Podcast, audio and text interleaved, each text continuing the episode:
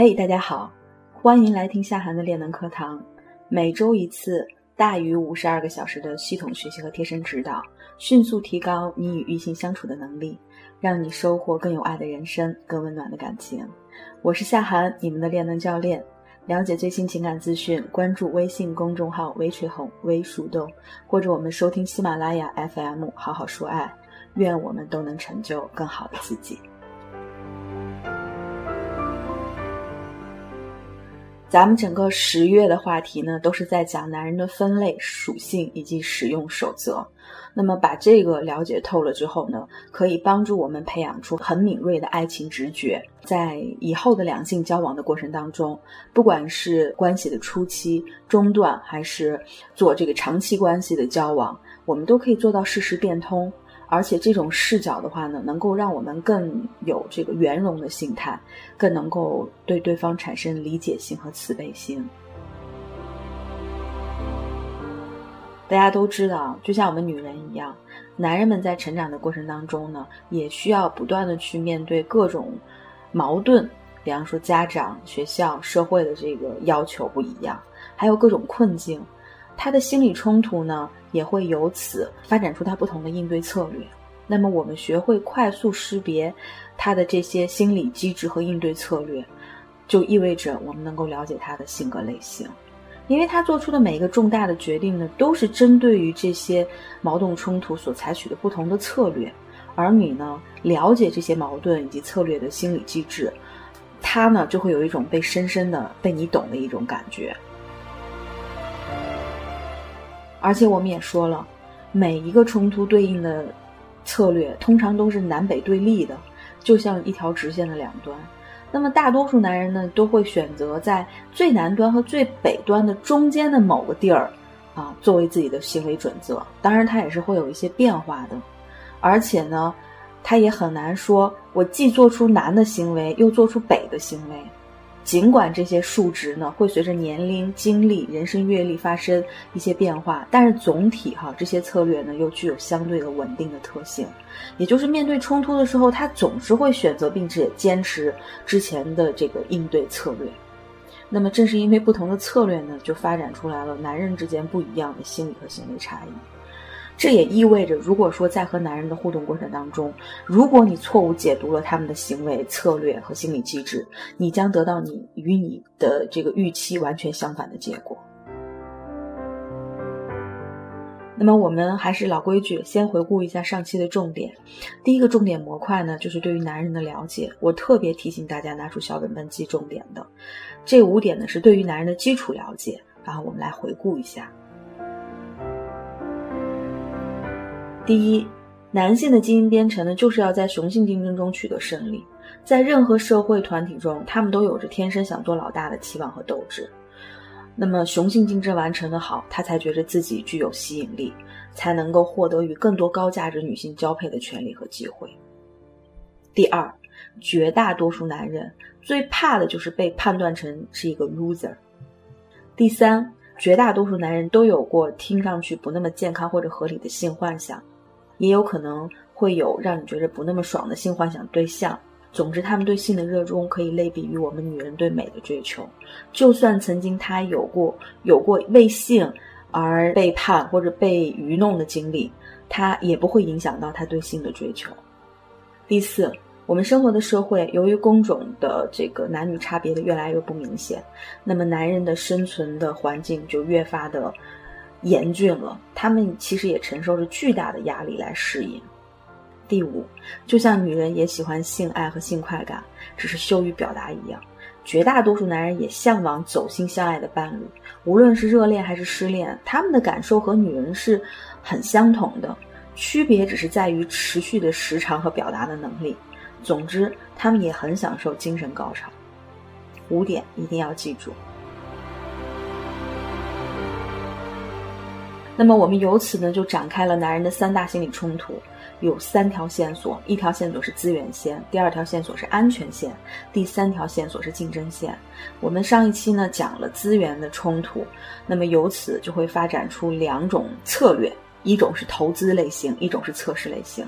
那么经过一个周的时间的大家的这个理解和运用哈，我发现咱们群里面也经常会出现判断对方是测试型还是投资型。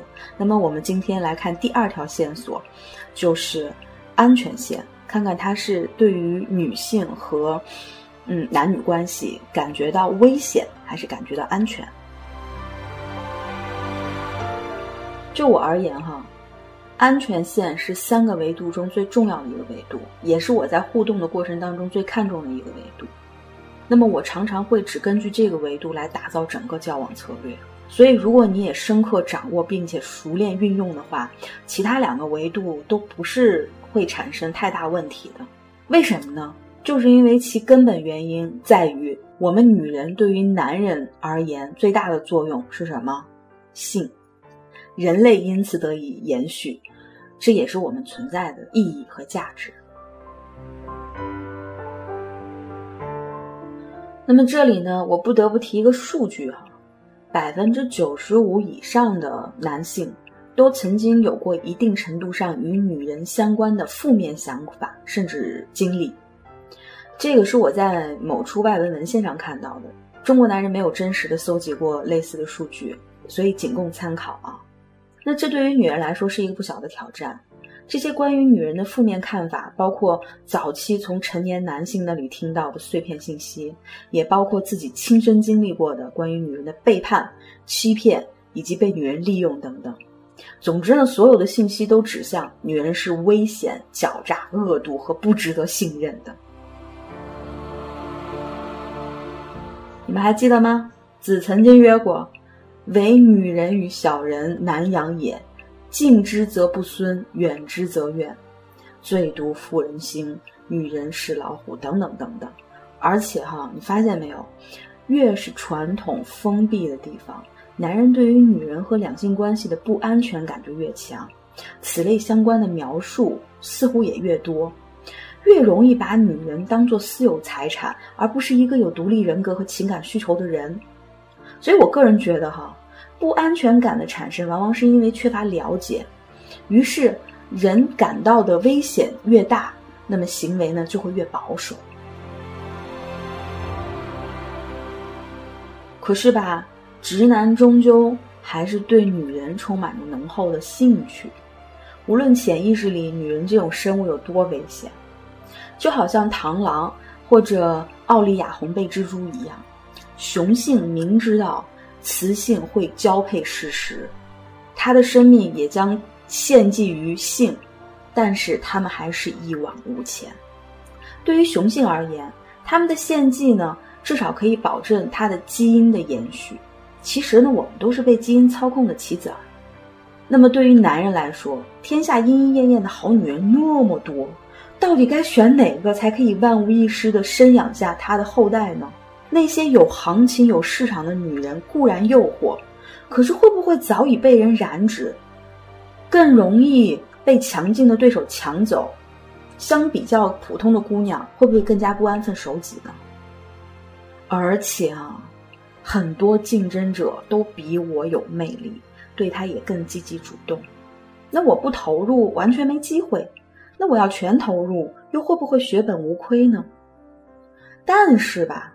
无人问津的姑娘大都歪瓜裂枣，就算看上去行的，但是没市场就一定有问题，只是我不知道内幕而已。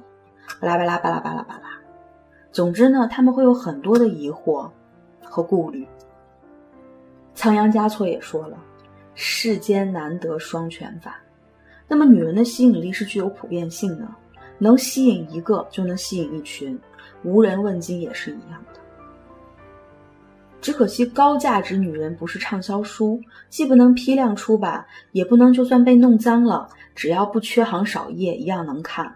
当然了，如果真让你去买本书新书回家，你还是希望未拆封，对不对？旧书那是从图书馆借借就好的。在这里我特别要 P.S. 一下，你们想一想，男人的长则和短则，与你的性经历有没有关系？所以，生育力、繁殖价值、亲子确定性是雄性们一直追逐的。那么，当这三项无法同时最大化满足的时候，便引发了男性关于安全感的心理冲突，而且他必须协调这个冲突。这句话你必须记下来。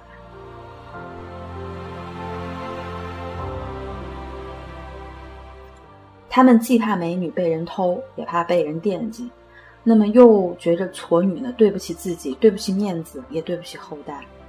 后院的火，还有头顶的绿呢，简直就是男人的噩梦呀。所以，对于女人和两性关系的态度，感觉最危险的先生们会认为：丑妻家中宝，娶妻娶德，娶妾娶貌，女子无才便是德。他们传统保守，哪怕损失掉其他的三大价值，也要求长泽的对象提供的是无损的生育价值。他们需要更多线索来确定女人生育的孩子就是自己的，并且因为不安全感，他们都有很强的掌控欲，渴望像旧时那样一夫多妻。而且他认为一夫多妻是自己的权利，贤良淑德的大房应该拥护他的权利。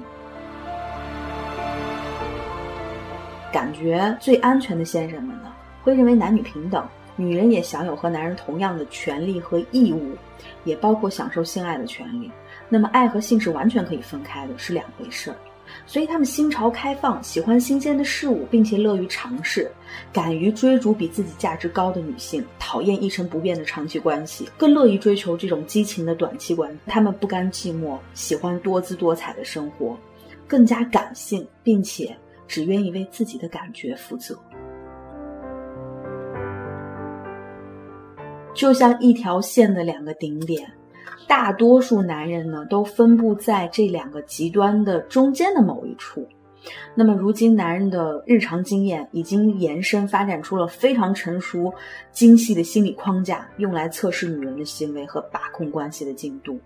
另外，比起女人来说，哈，男人们的共情能力和情感表达能力更弱，也更喜欢掩盖事实，就是俗称的说谎。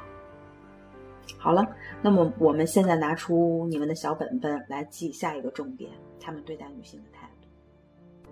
更多干货，关注微信公众号“微树洞”微群红，你也可以查看专辑详情来加入到树洞的练能课堂。我是练能教练夏涵，感恩有你。